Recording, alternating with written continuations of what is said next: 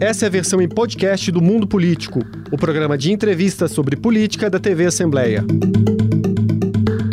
Olá!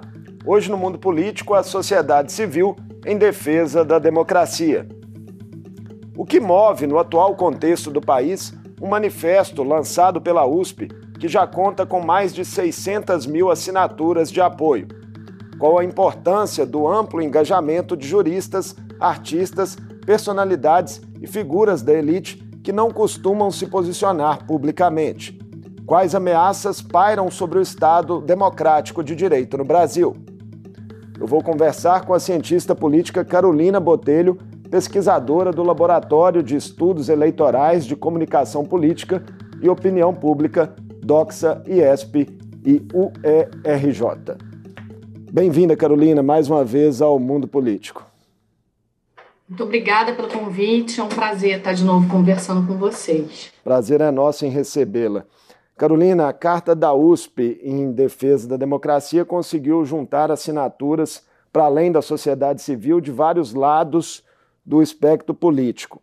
Será que agora a gente pode falar que há uma espécie de frente ampla, ainda que não seja por uma adesão eleitoral, mas que foi tão discutida aí nas articulações de pré-campanha?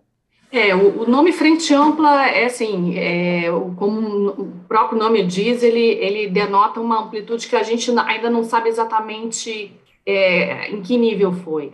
Mas é importante entender que a adesão de elites estratégicas que até então estavam quietas né, em relação aos ataques é, reiterados à nossa democracia, nesse momento que esses grupos começam a se organizar de forma a defender o sistema eleitoral, isso em si é uma, uma, uma coisa a, a, a, se levar em consideração e, e tem uma, uma importância enorme, né? Porque se antes a gente via setores muito é, separados ou com pouca organização, com essa carta você junta vários grupos diferentes, entre os quais é, grupos das elites financeiras, econômicas, a gente viu banqueiros, a gente viu empresários que até então estavam, estavam quietos, e mas entenderam a gravidade do momento e que era uma hora de se posicionar.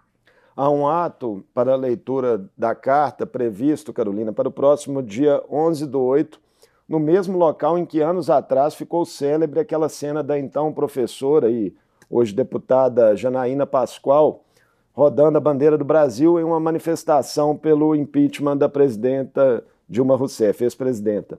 Essa coincidência, digamos assim, sintetiza um pouco o turbilhão político que o Brasil enfrentou nos últimos anos? Eu acho que assim pode ser uma um, é, pode ser simbólico nesse sentido de dar resposta a questões que a gente vem convivendo já há alguns anos, inclusive antes do impeachment da presidente Dilma, mas é, ela ela retoma algo que é assim até mais substancial, que é o momento de a gente pleitear é, uma, uma frente democrática como foi feita é, antes de 85, no período da, da democratização. Aquele espaço também é um espaço que foi, que houve né, um, uma, é uma, organização de grupos é, manifestando a, a, pedidos pela democracia no Brasil. Né? Então, depois de décadas, é, voltamos a um, a um, espaço importante, né, que é a Escola de Direito da USP, e trazemos para dentro desse espaço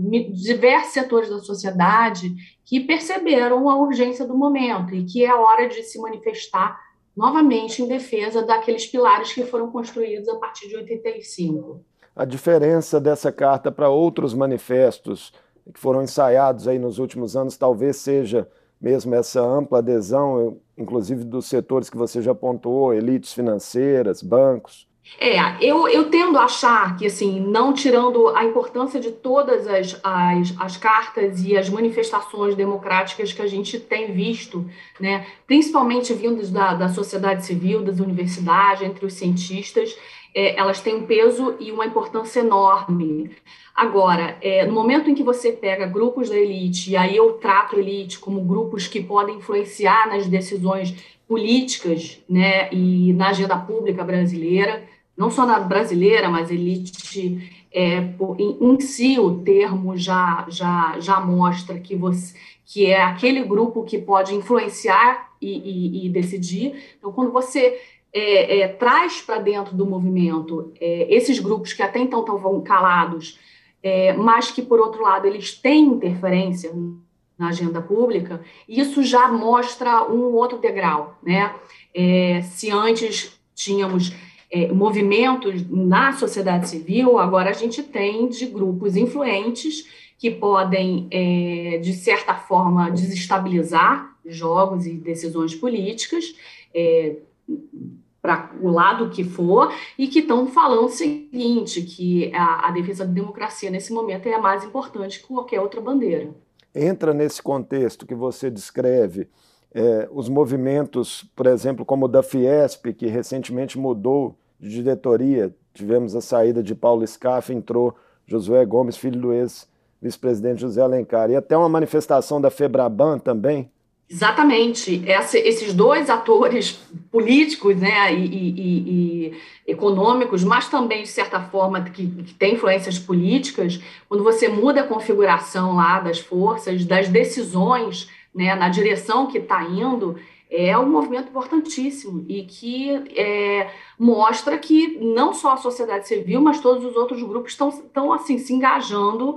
É, é, os ventos acabam mudando né, na interferência da agenda pública. Se antes era visto como algo é, que poderia ser ignorado e que era um erro, obviamente, é, agora esses, esses agentes estão é, dizendo que não, que são, são, são informações que a gente tem que saber lidar e confrontar para manter os pilares do nosso sistema eleitoral e das nossas instituições políticas. Será que isso já seria suficiente para dizer que Bolsonaro perdeu apoio na Faria Lima ou é algo ainda a se observar? Não, eu acho que a gente não pode falar que ele perdeu apoio, até porque ainda há grupos dentro desse. A gente usa Faria Lima como se fosse uma, é uma metáfora ou uma coisa é, é, para retratar um tipo de grupo e algum é, um segmento da sociedade que ainda é, você consegue ver é, apoio ao, ao, presidente Bolsonaro, mas é um dos grupos, né?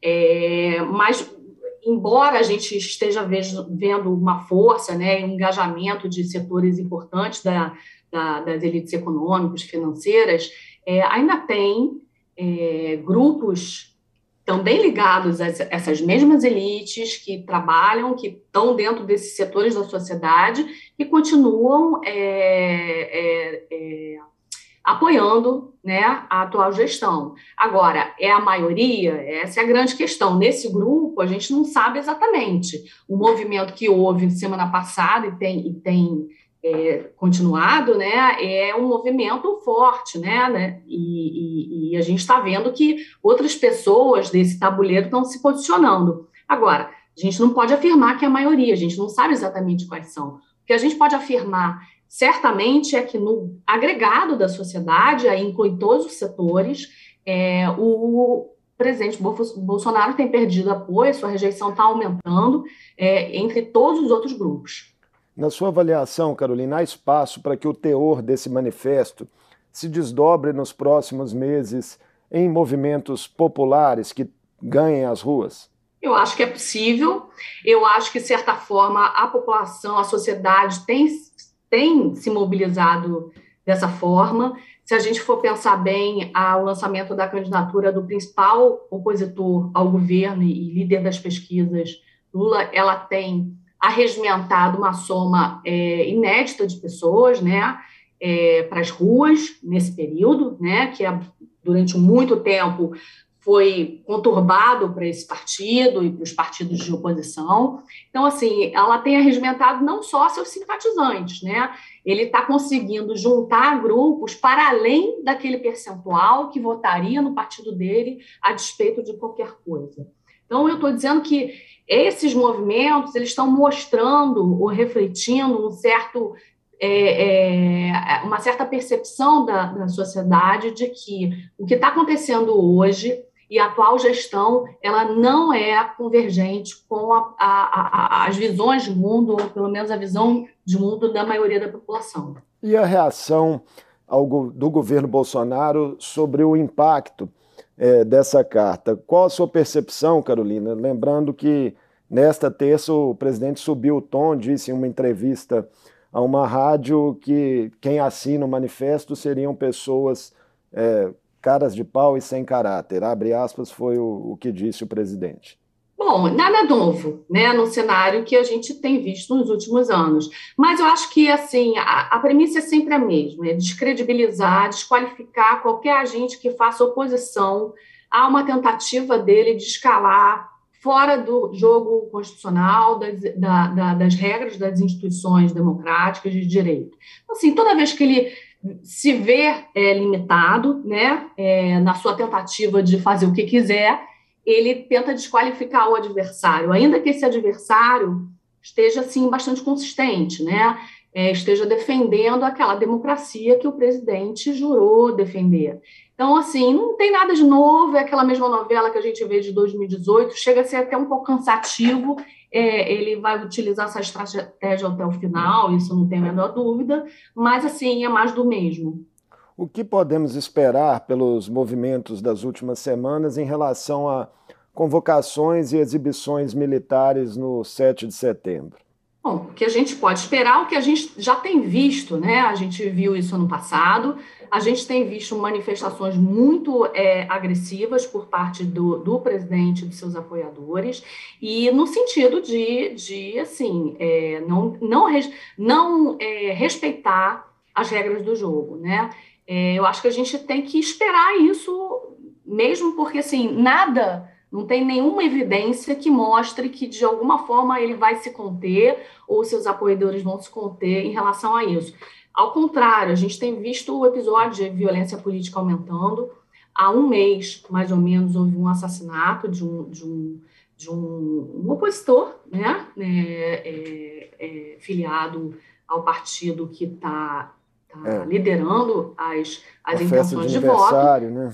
É um episódio lamentável que envolveu uma festa de aniversário. Lamentável, e não só esse, a gente viu, é, inclusive, comícios sendo atingidos né, por bombas e outras coisas lamentáveis que, que saíram na imprensa. Então, assim, por que, que a gente vai esperar que isso não acontece se a lógica tem sido essa, o diálogo tem todo está indo todo nessa direção, as ações dos seus apoiadores muitas vezes estão indo nessa direção, e o próprio presidente em nenhum momento recua, né? Ou se coloca numa situação de que, olha, vamos dar uma segurada aí no freio de mão, porque a escalada disso é preocupante. A escalada disso é preocupante e ela continua a despeito de tudo.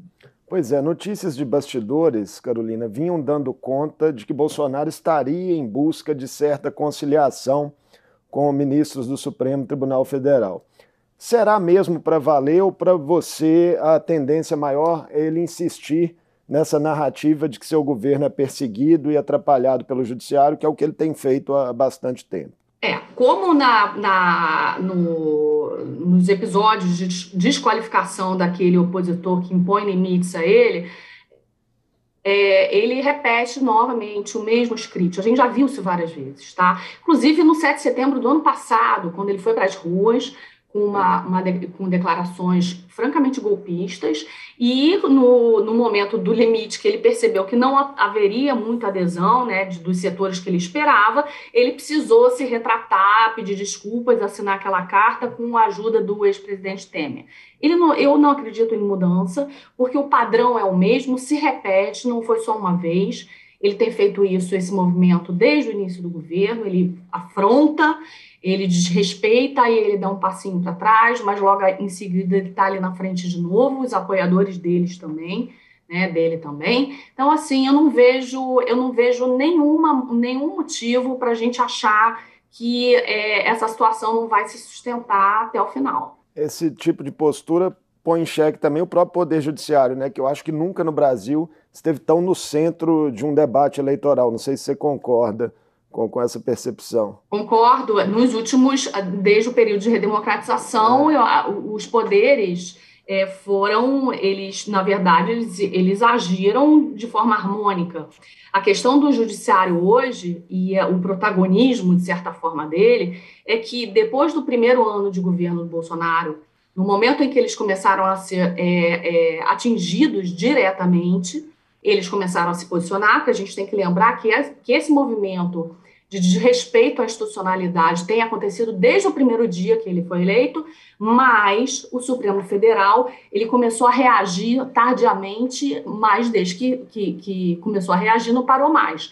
No final das contas, esse parece ser o poder que mais dificulta a vida dele, limita é, as, as aspirações mais, mais desrespeitosas à institucionalidade, né?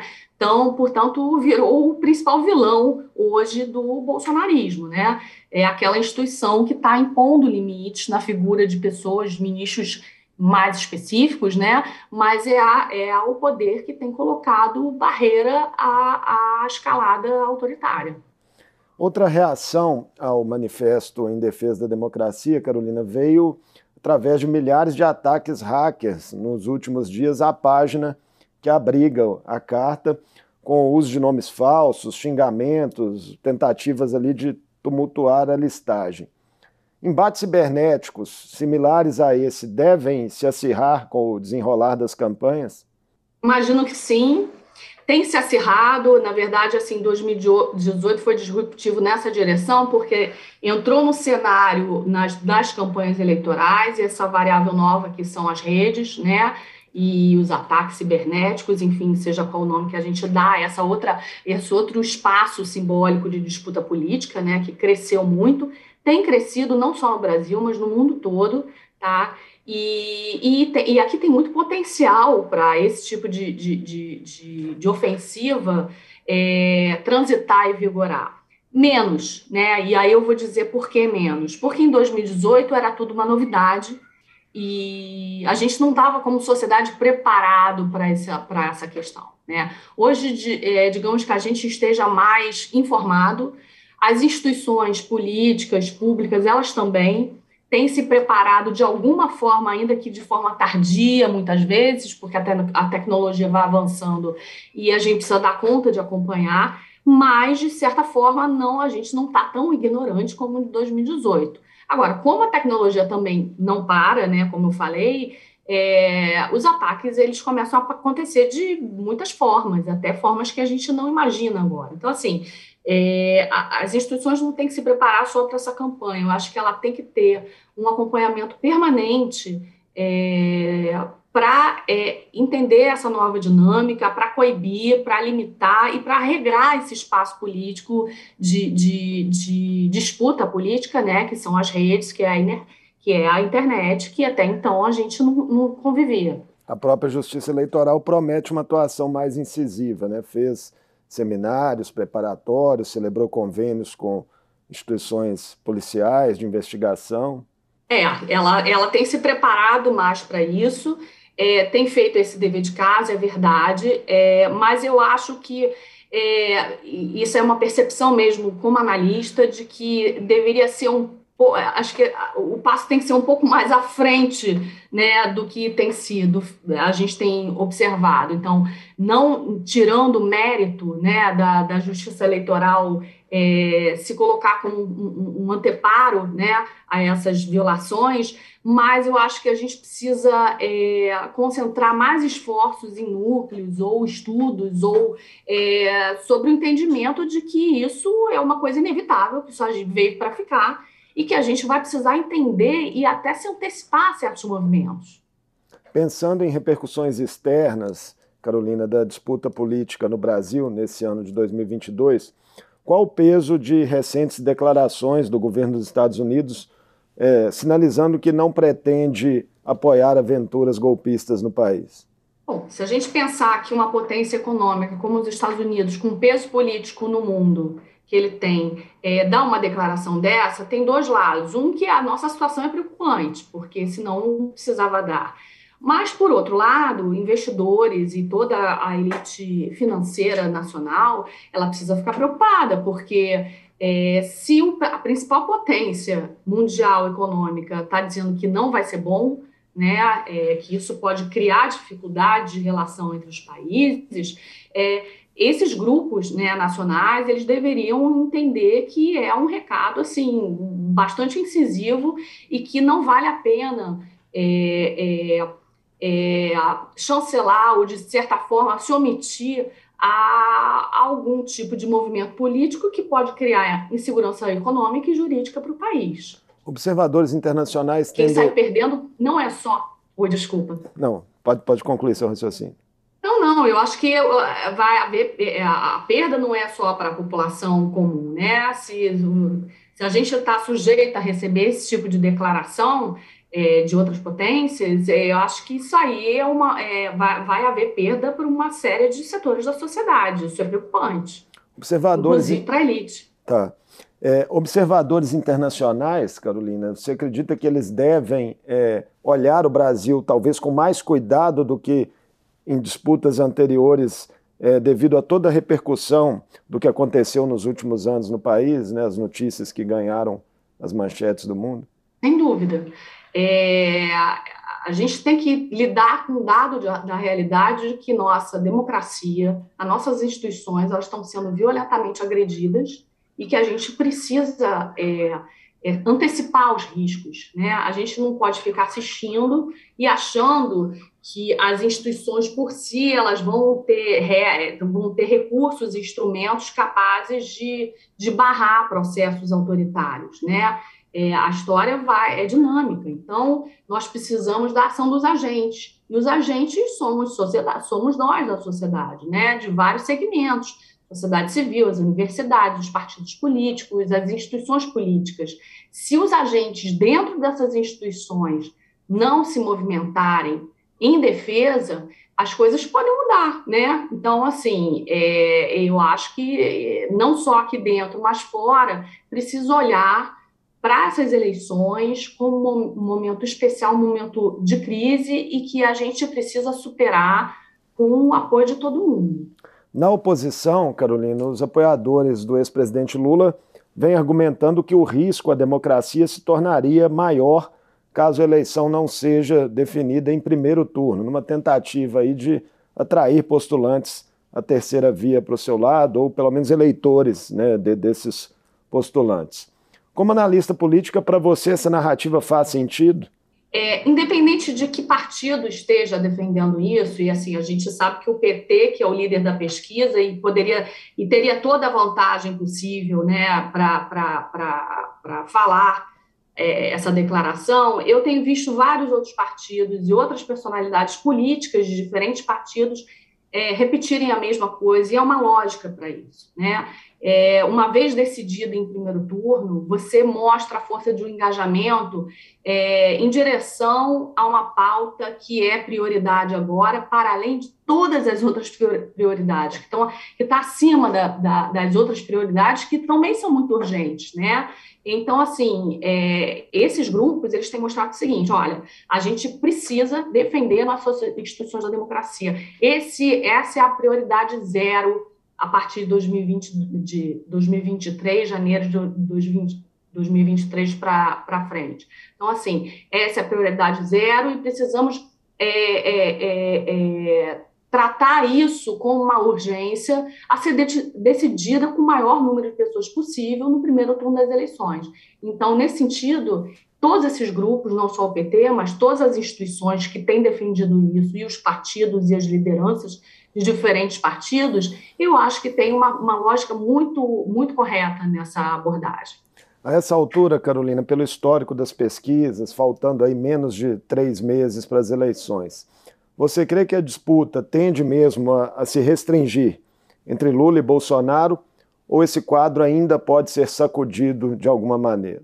É, os analistas políticos, cientistas políticos como eu, a gente sempre é muito tenta ser cuidadoso nessa, nessas afirmações, porque, como eu acabei de falar, a, a história é dinâmica e as coisas, a ordem dos fatores às vezes mudam. Então, eu, para me proteger de palavras futuras, eu, eu, eu tendo a sempre falar assim: se não houver nenhuma coisa muito extraordinária no meio dessa campanha, né, um evento novo que todos nós estamos sujeitos, é improvável que esse quadro mude, mude, mas isso é intuitivo? Não é só intuitivo, ele tem a ver também com os resultados das pesquisas que a gente tem analisado. Então, a gente vê uma preferência entre os dois candidatos, líderes, muito, assim, é, os eleitores estão muito convictos dessa escolha, né? Com pouco espaço para outras, outros, é, outros políticos aparecerem. Então, se você pergunta, é, é, principalmente em relação às respostas espontâneas dos eleitores, é uma, um percentual altíssimo, inclusive inédito, né, em pesquisas anteriores, já de algum tempo demarcam a posição desses eleitores com pouca possibilidade de mudança.